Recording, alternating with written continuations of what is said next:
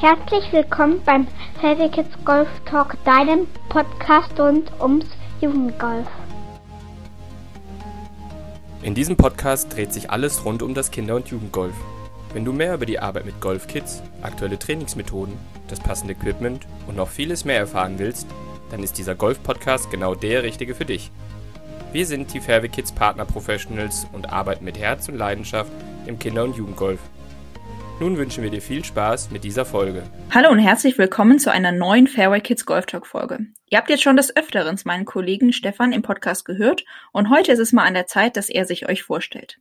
Stefan hat nämlich in seinem neuen Golfclub oder in seinem aktuellen Golfclub Han Düsseltal ein super spannendes Projekt am Laufen. Er baut da momentan die Jugend komplett auf und versucht dort den Sport zu etablieren. Aber dazu wird er uns gleich mehr erzählen. Erstmal, hallo Stefan. Hallo Julia. Stefan, für die, die dich nicht kennen, beschreib uns doch mal kurz deinen bisherigen Werdegang als Golfspieler beziehungsweise dann auch als Golftrainer. Ja, sehr gerne. Ähm, 1992 ähm, hatte ich das Glück, dass 500 Meter vom Haus meines Vaters ähm, der Golfclub Elfrater Mühle gebaut wurde. Ähm, da war ich leider schon 14 Jahre alt, aber ähm, da hat mein Vater mich dann irgendwann mal rübergeschickt zum Bälle schlagen und seitdem ich das erste Mal einen Ball geschlagen habe, ähm, hat es mich dann eigentlich auch nicht mehr losgelassen. Und dann bin ich 2003 ähm, ins Profilager gewechselt, allerdings nie mit der Ambition, wirklich Spieler zu werden, sondern von vornherein klar ähm, Trainer zu werden, habe meine Ausbildung in Düsseldorf im Golfclub Grafenberg begonnen und ähm, dann auch erfolgreich zu Ende gebracht, logischerweise. Ähm, hatte dann 2000, im Oktober 2012 das Glück, Landestrainer in Baden-Württemberg werden zu können, also hauptamtlicher Landestrainer werden zu können. Ähm, habe dort vier Jahre den Landeskader betreut und alles, was äh, im Jugendleistungssportbereich dazugehört hat und ähm, hatte dann das Glück in dieser Zeit auch noch mein Diplomtrainerstudium, was dir ja auch noch vor der Tür steht, äh, beginnen und abschließen zu können und bin dann im Oktober 2016 ähm, nach Hahn gewechselt und dort bin ich jetzt halt immer noch. Ja, da ist ja unser Werdegang schon mal relativ ähnlich, zumindestens was den Einstieg in den Golfsport beginnt. Ähm, meiner war relativ spät, deiner war relativ spät und wir beide haben dann halt eigentlich nie die Ambition gehabt, Golfspieler zu werden, sondern immer Golftrainer. Ähm, ganz cool auf jeden Fall. Jetzt hast du gerade schon angesprochen, dass du vier Jahre lang Landestrainer warst für Baden-Württemberg. Was hat dich denn nach dieser Etappe im Leistungssport dazu bewogen, jetzt den Schritt in einen Golfclub zu machen, wo eigentlich kaum Jugend vorhanden war? Ja, ist eine gute Frage. Ähm, also erstmal meine Zeit als Landestrainer, das war unglaublich. Das war die Gelegenheit, die man da hat, mit guten Spielern, motivierten Spielern zu arbeiten, was man für Leute kennenlernt. Ähm, das war eine unglaublich schöne Zeit, die mich selber auch wahnsinnig weitergebracht hat, weil du lernst halt fast jeden Trainer in, in Baden-Württemberg und äh, jeden Leistungstrainer in Deutschland kennen. Ähm, du nimmst unheimlich viel aus dieser Zeit mit. Ähm, aber hat halt alles irgendwie so einen Haken. Du bist halt immer nur ein ganz kurzer Wegsabschnittsgefährte für die Spieler. Also du bist halt zwei Jahre, hast du die Spieler bei dir im eigenen Kader, vielleicht mal drei Jahre. Ähm, dann hatten wir noch das Heimtrainermodell. Also der Heimtrainer ist quasi der verantwortliche, chefverantwortliche Trainer ähm, gewesen für jeden einzelnen Spieler, ähm, so dass man in der Entwicklung halt immer nur wirklich ein Wegabschnittsgefährte war. Da konnte man zwar auch wahnsinnig viel bewegen, ähm, aber mir hat dann so ein bisschen auch gefehlt, wieder mal eine komplette Entwicklung mit den Spielern durchzumachen. Und ähm, deshalb habe ich wieder einen Club gesucht, wollte wieder zurück in einen Club und ähm, da Hahn Interesse daran hatte, ähm, Jugend aufzubauen und jemanden dafür gesucht hat, was auch wieder in meiner Heimat ist. Ich komme ja aus Düsseldorf, also es ist ja wirklich direkt um die Ecke, hm, hat es mich dann wieder dahin ähm, zurückgezogen. Und Hahn hatte ja früher mal eine gute oder eine ordentliche Jugend, wo sich sehr viele Spieler allerdings dann in die umliegenden Clubs Leistungsclubs verabschiedet haben, ähm, so dass es jetzt quasi wieder ein Neu eines Neu Neuaufbaus bedurfte. Und ähm, Neuaufbau hat auch immer was Gutes, nämlich ähm, man kann Strukturen legen, die ohne auf große Probleme zu stoßen, weil es gibt noch keine Strukturen im Normalfall. Ähm, deshalb hat mich das so ein bisschen gereizt. Ja, und diese Strukturen, die hast du jetzt über die Jahre versucht zu legen oder bist gerade dabei, sie aufzubauen. Beschreib uns doch mal grob, wie sich das Projekt über die letzten Jahre entwickelt hat. Also wo standet ihr am Anfang, wo steht ihr jetzt und wohin soll vielleicht die Reise mal gehen in den kommenden Jahren? Puh, hm, dann schauen wir doch mal.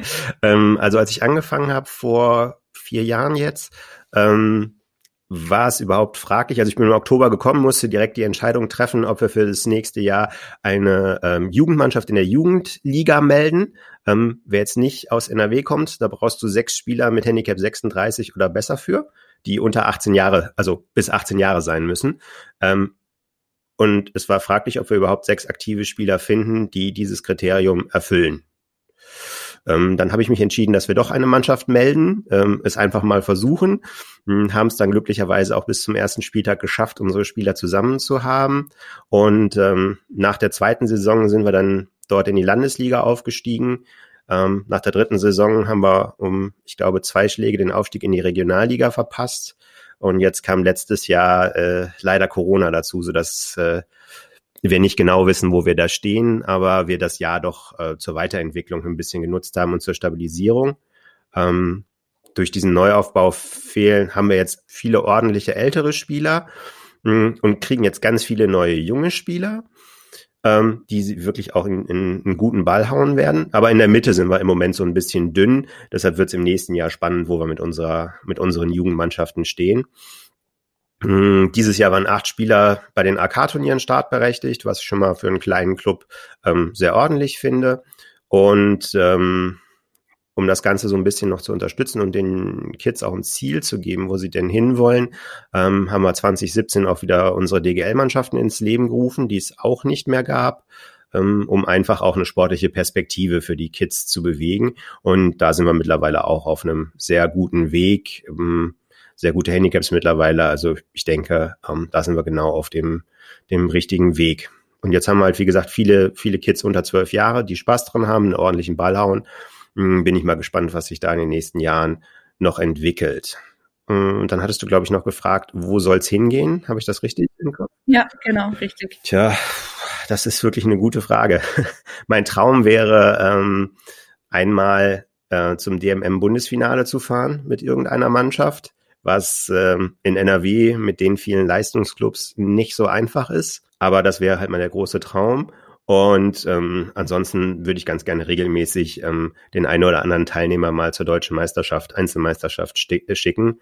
Aber das kann man halt nicht planen. Wir versuchen bestmögliche Strukturen zu schaffen, ähm, einen guten Grundstock zu legen und was sich dann daraus sportlich entwickelt, muss man sehen. Im Prinzip ist das große Ziel, dass wir alle Altersklassen ähm, regelmäßig und vor allen Dingen nachhaltig immer wieder ähm, mit einer ordentlichen Masse äh, besetzt haben.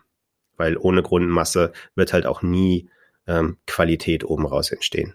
Jetzt hast du schon zweimal das Wort Struktur in den Mund genommen. Wie sehen denn eure Strukturen aus? Kannst du uns dazu mehr erzählen? Ja, ähm, wir haben eine, ein grundlegendes, ähm, eine grundlegende Trainingsstufung eingeführt.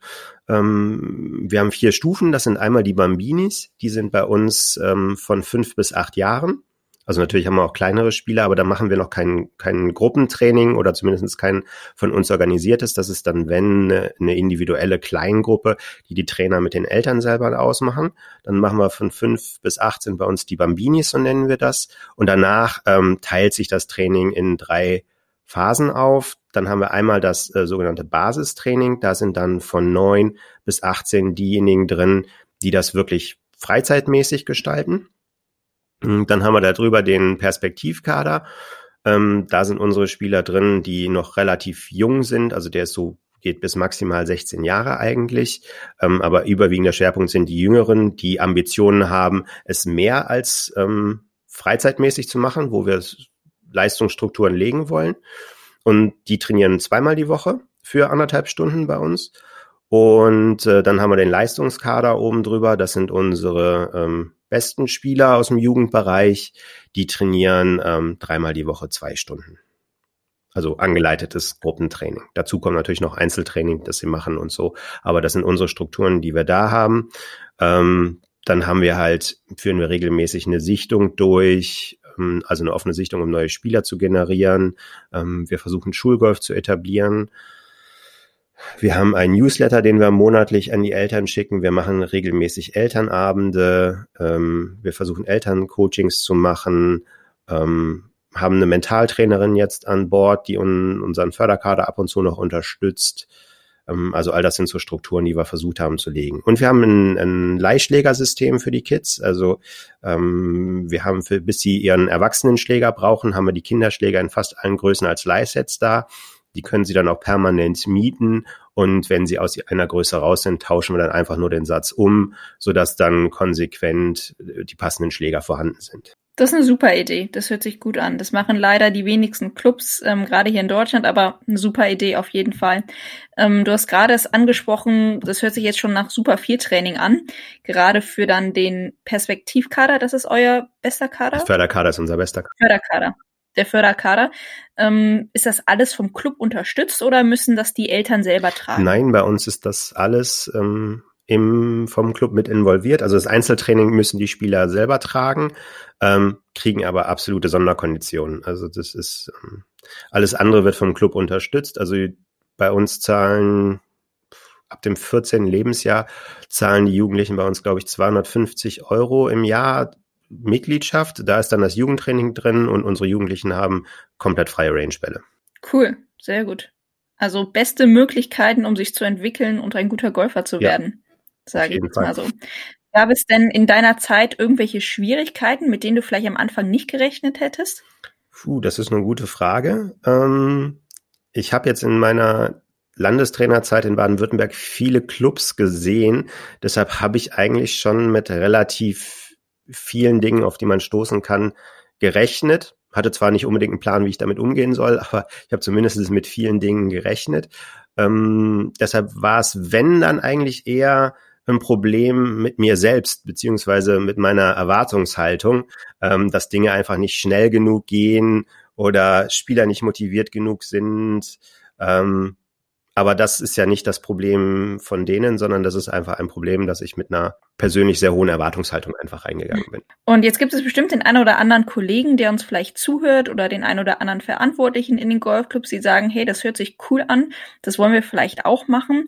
Was sind denn so deiner Meinung nach jetzt im Rückblick die besten Methoden, um vielleicht viele Jugendliche in die Golfclubs zu bekommen und dann natürlich auch diese Sportkultur zu etablieren. Du hast jetzt gerade schon mal das Stichwort Sichtung ähm, in den Raum geworfen. Vielleicht kannst du uns da noch was zu sagen. Ja, also ähm, grundsätzlich hm, finde ich erstmal, die Strukturen müssen einfach, ich, auch wenn ich mich da jetzt wiederhole, aber die Strukturen müssen einfach erstmal vorhanden sein. Das war auch das Erste, was wir in den, in den, ersten zwei Jahren gemacht haben. Wir haben gesagt, Leistung ist uns egal und wie viele Jugendliche es werden, in den ersten zwei Jahren ist egal. Wir wollten erstmal das Grundgerüst schaffen, weil wenn du nachher viele Kids hast, schaffst du das einfach nicht mehr, dich auch noch darum zu kümmern. Ähm, das heißt, einen vernünftigen Internetauftritt zu haben, ähm, in der Außendarstellung, einen fixen Ansprechpartner zu haben, dass alle wissen, wenn Eltern mal in den Club kommen und was fragen, zu wem schicken sie denn die Eltern, weil das sind nachher auch gute Anzeichen dafür, dass ein Club eine gute Jugendarbeit macht, sage ich mal irgendwo. Dann ist uns wichtig, dass, ähm,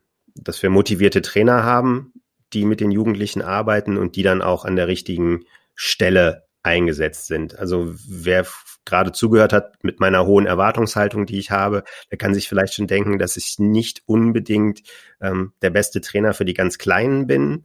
Ähm, deshalb war es mir auch sehr wichtig, dass ich nach zwei Jahren noch einen zweiten Trainer dazugeholt habe für die Jugend, nämlich den Simon Lux, ähm, der das einfach unglaublich gut macht. Der hat so einen guten Draht zu den, zu den Kids und kann so das Feuer entfachen ähm, bei den Kleineren. Ähm, das war mir ganz wichtig, dass wir da einfach den, den richtigen Mann an der richtigen Stelle noch haben. Mm, und das führt dann auch zu dem, was, denke ich, dazu führt, dass viele Jugendliche kommen. Das ist nämlich, dass die, die da sind, einfach Spaß haben. Weil wenn die Spaß haben, dann erzählen die in der Schule und ihren Freunden, boah, das macht so einen Riesenbock, äh, da musst du unbedingt mal mitkommen. Und ich glaube, so haben wir auch die meisten bekommen über Mund-zu-Mund-Werbung von denen, die da waren. Dann stellen wir natürlich sicher, dass ähm, die sich nicht direkt committen müssen, sondern die können bei uns äh, vier Wochen lang völlig ohne irgendwas zu bezahlen am Training teilnehmen, um erstmal für sich festzustellen, ähm, dass es was, ob es was für sie ist oder nicht. Und danach müssen sie sich dann halt anmelden. Die Eltern müssen auch nicht im Club sein. Äh, und wie ich gerade schon gesagt habe, also ab 14 sind es 250 Euro bei uns im Club und ich glaube, davor sind es 100 oder 150 Euro. Also wirklich überschaubar die Kosten halten, ähm, damit das erstmal kein, keine abschreckende Wirkung hat sozusagen. Weil das ist ja immer noch dieses hartnäckige Gerücht, das sich in der Öffentlichkeit hält, dass Golf ja doch so wahnsinnig teuer ist, ähm, was es ja aber im Endeffekt gar nicht wirklich ist. Und dann haben wir relativ zügig eine offene Sichtung eingeführt. Die haben wir jetzt leider ähm, Corona-bedingt wieder so ein bisschen äh, einschlafen lassen müssen. Das haben wir ähm, im April, beziehungsweise so kurz vor den Osterferien oder kurz nach den Osterferien, ähm, haben wir in allen Schulen Flyer verteilt, ähm, haben in den regionalen Zeitungen Werbung dafür gemacht, dass wir die Möglichkeit bieten, ähm, zu einer Sichtung zu uns zu kommen, also quasi so einen Schnuppertag zu machen.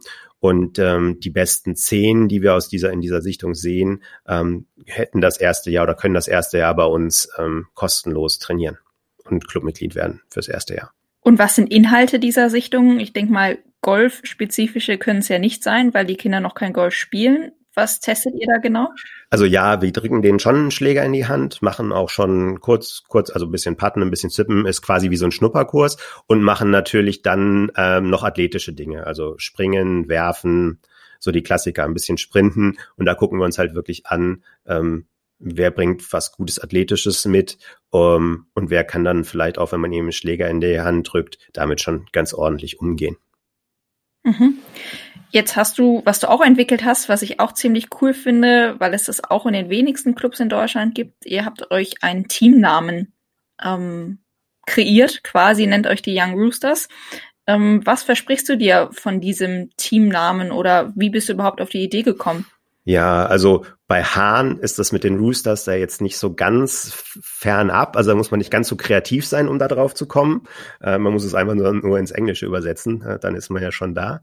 Ähm, ich finde es halt einfach wichtig, ähm, so ein Teamgefühl zu schaffen und so eine Identität darüber zu stülpen. Und wenn man da dann die Erwachsenen noch mit reinnimmt aus dem gesamten Club, ähm, dann ist das im ersten Moment mal zu viel und es würde vielleicht auch nicht die Vollidentität treffen. Und deshalb finde ich es ganz wichtig, dass ähm, die Jugendabteilung einen eigenen eigenen Namen oder eine eigene Bezeichnung hat und nicht nur unsere Jugendabteilung, weil das macht auch marketingtechnisch jetzt nicht so wahnsinnig viel her. Ähm, kommt natürlich, ist einfach ans College-System oder an andere Sportarten angelegt. Also auch wenn man in Deutschland guckt, im Eishockey oder so ist das ja auch so. Da haben die auch alle ihre eigenen Teamnamen äh, und drüben am College natürlich auch alle ihre eigenen Bezeichnungen. Ähm, und da kommt die Idee so ein bisschen her am Ende aller Tage und soll halt wirklich dazu dienen, eine Identität zu schaffen, den Teamgeist zu fördern und ähm, hat auch Marketinggründe, sowohl nach innen als auch nach außen. Also im Club lässt sich das natürlich auch ganz gut darstellen. Ähm, wenn die ganzen einen Namen haben und die die älteren Clubmitglieder vielleicht mal fragen, oh, was, was ist denn das? Ähm, wer sind denn die Young Roosters? So, so kann man ein bisschen Aufmerksamkeit schüren und ein bisschen ins Gespräch kommen. Ähm, wir haben jetzt auch in der Clubzeitung zum Beispiel eine eigene Doppelseite bekommen, ähm, für die Young Roosters, wo wir jährlich so Berichte abliefern, Fotos reinstellen und so, was dann halt auch wieder die Präsenz im Club und die Akzeptanz im Club steigert, was ja ganz wichtig ist. Und nach außen ähm, weckt es auch das Interesse und leuchtet sofort den Fokus drauf, oh, der Club macht was für die Jugend. Da gibt es sogar eine eigene Abteilung mit eigenem Namen. Ja, wenn wir uns das jetzt mal so anhören, Stefan, können wir, glaube ich, sagen, dass für eine erfolgreiche Jugendarbeit auf einmal äh, ähm, zum einen natürlich ähm, engagierte Trainer ganz wichtig sind. Dann spielt aber auch der Golfclub eine ganz wichtige Rolle, der das natürlich alles unterstützen muss, finanziell, aber auch natürlich dort die Möglichkeiten geben muss. Und ähm, neben dem Trainer und dem Golfclub ist natürlich auch, sind die Eltern ein wichtiger Bestandteil. Du hast die, habe ich das Gefühl, sehr stark mit in den Prozess eingebaut und ähm, kommunizierst mit ihnen sehr viel. Gib uns doch da mal einen Einblick, warum du das Ganze machst und warum du es so wichtig findest, die Eltern mit einzubeziehen. Also grundsätzlich Sport wird ohne Eltern oder Leistungssport wird ohne Eltern nie funktionieren. Ähm, wir haben jetzt zum Beispiel auch bei uns keine Bushaltestelle um die Ecke. Also wenn die Eltern die Kids nicht rausbringen, dann wird es schon schwierig. Ähm, deshalb ist es wichtig, dass die Eltern auf jeden Fall involviert sind ähm, und dahinter stehen. Aber ähm, bevor ich jetzt weiter ins Detail gehe, bei uns gibt es eine wichtigste große Regel. Eltern haben beim Jugendtraining nichts zu suchen. Also so sehr wir die Eltern auch einbinden, aber beim Training haben die nichts verloren und sind unerwünscht. Ja, also das ist bei uns gilt ist bei uns schon so oberste Prämisse, weil das sorgt im Normalfall nur für Unruhe. Ähm, deshalb haben wir Eltern bei uns im Training eigentlich ausgeschlossen. Ähm, ansonsten versuche ich die Eltern halt so gut wie möglich zu informieren. Das machen wir über zwei ähm, Elternabende pro Jahr. Das machen wir eigentlich am Anfang vom Winter, also nach der Saison und dann bevor die neue Saison losgeht, wo wir alles ähm, vorstellen. Hm, dann schreibe ich einmal pro Monat einen Newsletter wo wir alle möglichen Informationen reinstellen, Berichte über den letzten Monat, was steht im kommenden Monat an und wir versuchen auch alles direkt mit mit einem Link dort zu hinterlegen, so dass man für Turnieranmeldungen und so weiter man wirklich nur noch auf diesen Link drücken muss, um es den Eltern wirklich so einfach wie möglich zu machen, weil wir haben halt auch viele Eltern, die selber kein Golf spielen. Da ist es natürlich ähm, dann relativ schwierig in dieses ähm, hinter dieses System zu steigen.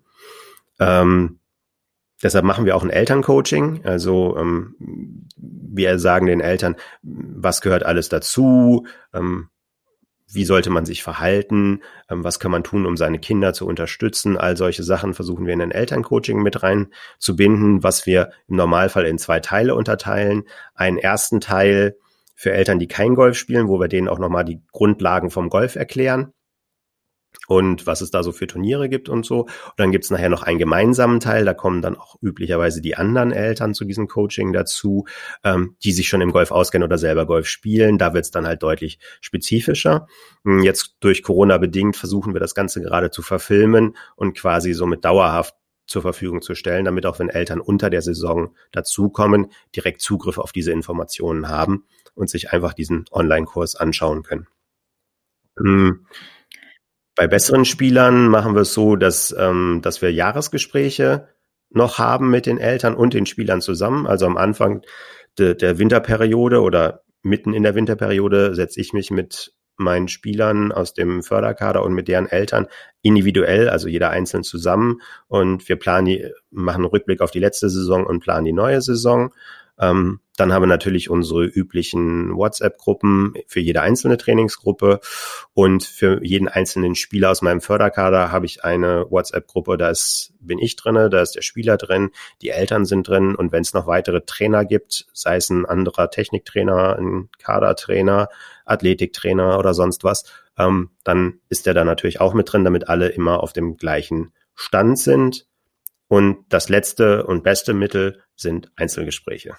Sowohl in Natura, also von Gesicht zu Gesicht, als auch per Telefon. Ähm, da können mich die Eltern eigentlich immer erreichen, wenn sie mögen. Das hört sich jetzt erstmal nach sehr, sehr viel Arbeit an, mit den ganzen WhatsApp-Gruppen, die auseinanderzuhalten. Also erstmal da Respekt an dich. Mm, ich glaube, da hast du nicht so viel Freizeit, so hört es sich zumindest ja. an. Jetzt hast du tagtäglich mit Jugendlichen zu tun. Ähm, verfolgst du dort eine bestimmte Philosophie, wenn du sie trainierst? Ähm, ja, eigentlich schon. Versuche aber mich nicht in dieser Philosophie festzufahren, sondern versuche immer dem Athleten ähm, das zu geben, was er braucht. Ähm, aber das Wichtigste für mich ist ähm, der Leitsatz, jeden Tag ein kleines bisschen besser werden. Das ist mein Motto und das ist das Ziel, was wir verfolgen. Es muss in der Jugend kein Riesenschritt auf einmal passieren, sondern es muss wirklich ganz langfristig alles Stück für Stück aufgebaut werden, damit man am Ende seiner Jugendzeit dann einen gewissen Leistungsstock hat. Deshalb ist eine langfristige Planung für mich im, im Hintergrund immer wichtig. Muss der Athlet nicht unbedingt zwangsweise alles wissen, aber zumindestens muss sie vorhanden sein. Ähm, ich versuche, ich bin der Meinung, Wissen ist Macht und deshalb versuche ich relativ viel Wissen an meine Spieler zu vermitteln. Ähm, wie ich schon gesagt habe, möglichst individuell. Also ich versuche mich nicht in ein System reinzuquetschen, sondern das, was der Athlet jetzt gerade braucht, das braucht er, das kriegt er. Mm, und mein oberstes Gut ist, die Spieler zur Selbstständigkeit zu bringen. Das versuche ich, indem ich gute Fragen stelle und nicht direkt mit der Antwort ins Haus falle. Ähm, ganz wichtig ist mir, ich bin nicht der Clown vom Dienst für meine Spieler. Wenn die keinen Bock haben, dann haben sie halt keinen Bock. Dann bin ich nicht derjenige, der hinterherläuft jetzt heute in der Trainingseinheit und unbedingt darauf besteht, dass sie äh, mit Vollbock dabei sind, sondern dann lasse ich die in Ruhe, dann können die sich ein bisschen zurückziehen, weil dann haben sie offensichtlich keinen Bock, da wird es irgendeinen Grund für geben. Wenn sie mir den erzählen wollen, sehr gerne, aber ansonsten ähm, können sie sich auch mal ein bisschen zurückziehen aus dem, aus dem aktuellen Training. Ähm, ich arbeite viel mit Aufgabentraining und ähm, innerhalb dieser Aufgaben steht ja dann auch häufig die Situation, dass man einfach etwas nicht lösen kann oder etwas nicht weiß. Und ähm, wer da Hilfestellung braucht, der muss auf mich zukommen oder dem versuche ich beizubringen, dass er auf mich zukommen muss und fragen muss, wenn er das Wissen haben will, weil so wird es im Leben nun mal später immer laufen. Es wird keiner hinter einem herlaufen mit dem Lösungszettel und sagen, hier hast du die Lösung, hier hast du die Lösung. Das ist halt leider nicht die Realität. Also es ist dir wichtig, eher Werte zu vermitteln, anstatt technische Dinge jetzt. Ja, also technische Dinge sind mir natürlich auch sehr wichtig, aber ähm, ein, ein wichtiger Teil ist auch die Persönlichkeitsausbildung, ja. Mhm. Und da hast du eben schon mal das kurz angerissen. Vielleicht kannst du da noch mal genauer drauf eingehen, wie denn deiner Meinung nach ein gutes Jugendtraining aussieht. Vielleicht auch da einmal gestaffelt von den Bambinis, von den Kleinen, was da wichtig ist und dann perspektivisch hoch bis zu 18 Jahre. Ja, ähm, also erstmal grundsätzlich, wie du es jetzt quasi schon so ein bisschen ähm, vorkategorisiert hast, das ist ziemlich alters- und leistungsabhängig. Also das kann man jetzt nicht pauschalisieren, wie sieht ein gutes Jugendtraining aus. Ähm, auf jeden Fall zeichnet sich meiner Meinung nach ein gutes Jugendtraining darüber aus, dass es eine langfristige ähm, Entwicklung im Auge hat und dass der Trainer nicht ähm, wir haben das im Diplom-Trainerstudium den Schwellentrainer genannt, der über die Türschwelle tritt und sich dann überlegt, was er denn heute im Training mal machen könnte, sondern dass man wirklich einen Plan hat und das Ganze auch so ein bisschen aufeinander aufbaut und das Ganze ein gewisses Ziel verfolgt. Mm, und grundsätzlich steht im Jugendtraining immer die Entwicklung über den Ergebnissen. Also das ist für mich das Wichtigste, was ein, was ein gutes Jugendtraining auszeichnet. Natürlich ist es so, wenn die Entwicklung stimmt und gerade in Golf Deutschland, wo die Leistung jetzt vielleicht nicht über die Maße hoch ist, werden dann auch die Ergebnisse gut sein. Also das bringt das eine mit, aber das sollte nie der Hauptfokus sein, dass die Ergebnisse gut sind, finde ich. Und ähm, wenn man das jetzt mal auf die kleineren runterbricht, da geht's viel um, um spielerische Sachen. Ähm, es muss spaßig sein, es muss viel Abwechslung in den einzelnen Trainings Einheiten geben, also jetzt nicht nur von Einheit zu Einheit was anderes machen, sondern in den Einheiten selbst möglichst viel Abwechslung, weil, wie wir alle wissen, selbst beim durchschnittlichen Erwachsenen ist die ähm, Aufmerksamkeitsspanne ähm, dank Handys und äh, Multimedia momentan bei zehn Sekunden angekommen, wenn man den neuesten Studien glaubt. Äh, vielleicht kann man es noch auf fünf Minuten hochraffen, aber das ist bei den Kleinen natürlich ähm, noch viel geringer. Also da muss ein schneller und häufiger Wechsel kommen und Spaß muss einfach da sein. Also da muss dann, also gerade bei den Kleinen finde ich es extrem wichtig, dass da der richtige Trainer an der richtigen Stelle ist, der auch genau das alles mitmacht und die auch genau so dahin motivieren kann. Ähm, und bei den älteren Spielern finde ich dann ist ein Zeichen für ein gutes Jugendtraining, ähm, dass es sehr individuell wird. Also dass die, dass man sehr viel auf die einzelnen Bedürfnisse der Spieler eingeht, ähm, sehr viel Einzelgespräche führt, sie dadurch versucht, zur, zur wirklichen Selbstständigkeit zu bringen und ähm, einfach noch viel Tiefenwissen vermittelt. Ähm, weil ich denke, nur wenn man Dinge weiß, kann man sie auch, auch ändern oder anwenden. Um, und das zeichnet für mich das Training bei den Größeren aus. Und woran erkenne ich jetzt als Elternteil, dass mein Golfclub oder ein anderer Golfclub eine gute Jugendarbeit leistet? Dass du jetzt eben schon Dinge angesprochen, wie vielleicht eine Präsenz. Das heißt, ich muss es natürlich auch irgendwie öffentlich vielleicht kommunizieren, dass ich eine überhaupt eine Jugendarbeit habe, dort dann auf jeden Fall als Elternteil auch informiert wäre, werde, abgeholt werde. Ähm, kann man das so zusammenfassen? Ja, auf jeden Fall. Also es ist von außen natürlich erstmal total schwer, hm, gerade wenn man selber vielleicht kein Golf spielt, das zu beurteilen. Hm, da kann man erstmal nur ähm, schauen, kann man in dem Club die Jugend gut und schnell finden. Also wenn ich auf die Internetseite gehe, gibt es da irgendwo einen Punkt Jugend, wo ich mich informieren kann, der aufgeführt ist. Ähm, gibt es einen fixen Ansprechpartner, ähm, an den ich mich wenden kann, wenn ich im Club nachfrage, müssen die erst selber in Club intern fragen, wer ist denn der Ansprechpartner oder kennen die den? Und wenn man dann Zugriff auf diese, diesen Bereich, auf diesen Jugendbereich im Internet hat, ist das auch aktuell. Also wenn man sich in manchen Clubs die, die Homepage anguckt und klickt dann auf den Reiter Jugend, da sind dann Fotos von 2017 drin. Da ist dann wahrscheinlich die Motivation hinter der Jugendarbeit nicht so ganz groß. Ähm, dann, wenn man auf der Anlage ist, sieht man Jugendliche? Also gibt's da Jugendliche? Wenn nicht, hm, Jugendarbeit wahrscheinlich fraglich. Ähm, sehen die, wenn die aus dem Training kommen, glücklich aus oder eher so, als wenn sie gerade äh, zwei Stunden auf der Strafbank gesessen hätten. Ähm, das ist natürlich auch immer ein Zeichen dafür, ob es gute, gute Jugendarbeit vor Ort stattfindet. Man kann die anderen Eltern fragen, die dann nach dem Training die Kinder abholen. Ähm, ich meine, zumindestens mit den Eltern aus der Gruppe, wo man es ausprobiert, ähm, wird man Kontakt bekommen und dann kann man da ja mal so ein bisschen reinhören, sich so ein bisschen informieren. Ähm, und was für mich das Wichtigste ist, einfach auch mit dem Trainer sprechen, weil der wird nachher letzten Endes am meisten Kontakt mit dem Kind haben, was, was den Golfsport erstmal angeht.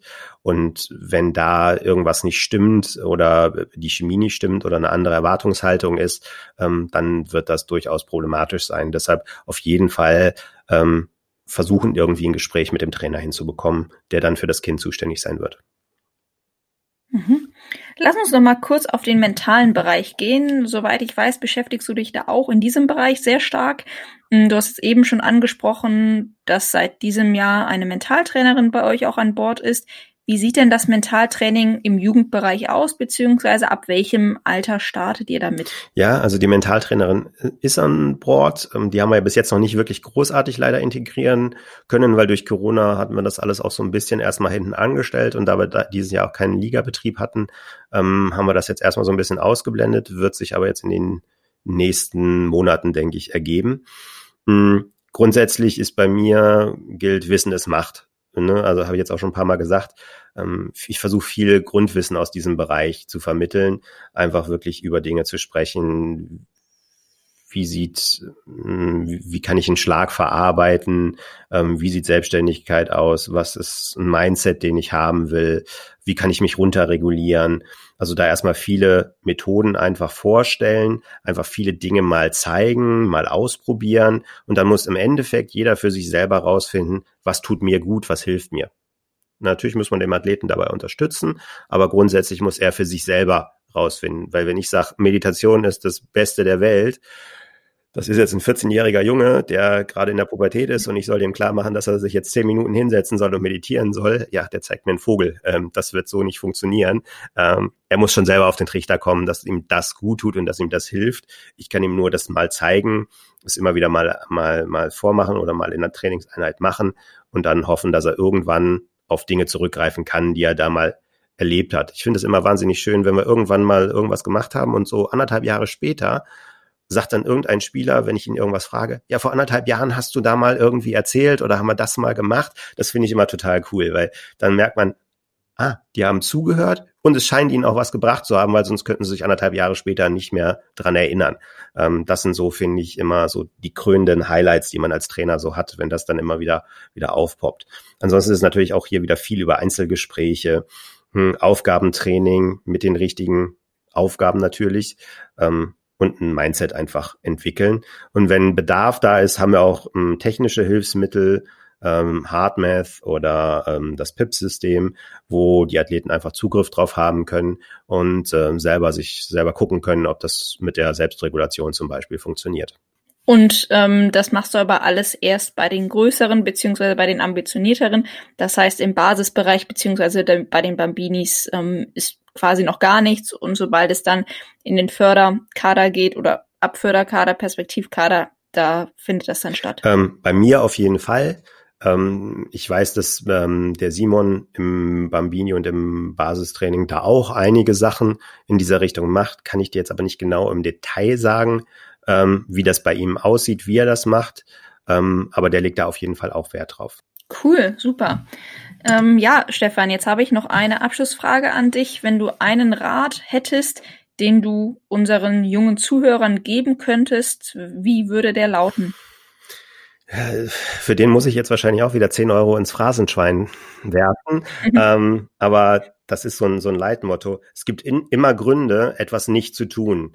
Ähm, sei nicht derjenige, der die Gründe sucht, etwas nicht zu tun, sondern such Gründe dafür, etwas zu tun und mach es dann auch. Weil wenn du es nicht tust, wird es auch kein anderer für dich tun. Ja, es gibt so einen schönen Spruch, ähm, der drückt es eigentlich aus. Ähm, auf der Extrameile gibt es keinen Stau. Ja, also sei mhm. bereit, diese Extrameile zu gehen. Such nicht nach Ausreden, warum etwas nicht geklappt hat, warum du das jetzt nicht tust, sondern tu's. Such lieber nach Gründen, warum ich es tun will, wie ich es tun will und mach's einfach. Weil wenn du den ersten Schritt nicht in die richtige Richtung gehst, wirst du auch nie am Ziel ankommen. Ja, danke Stefan. Dann danke ich dir für das Gespräch und wünsche dir alles Gute und hoffentlich bis bald. Danke dir, Julia. Dir auch alles Gute. Dir hat die aktuelle Folge gefallen? Dann abonniere uns doch bei Apple, Spotify oder dem Podcast-Anbieter deiner Wahl. Du hast Fragen und Anregungen? Dann schreibe uns eine Mail unter media at fairwaykids.de.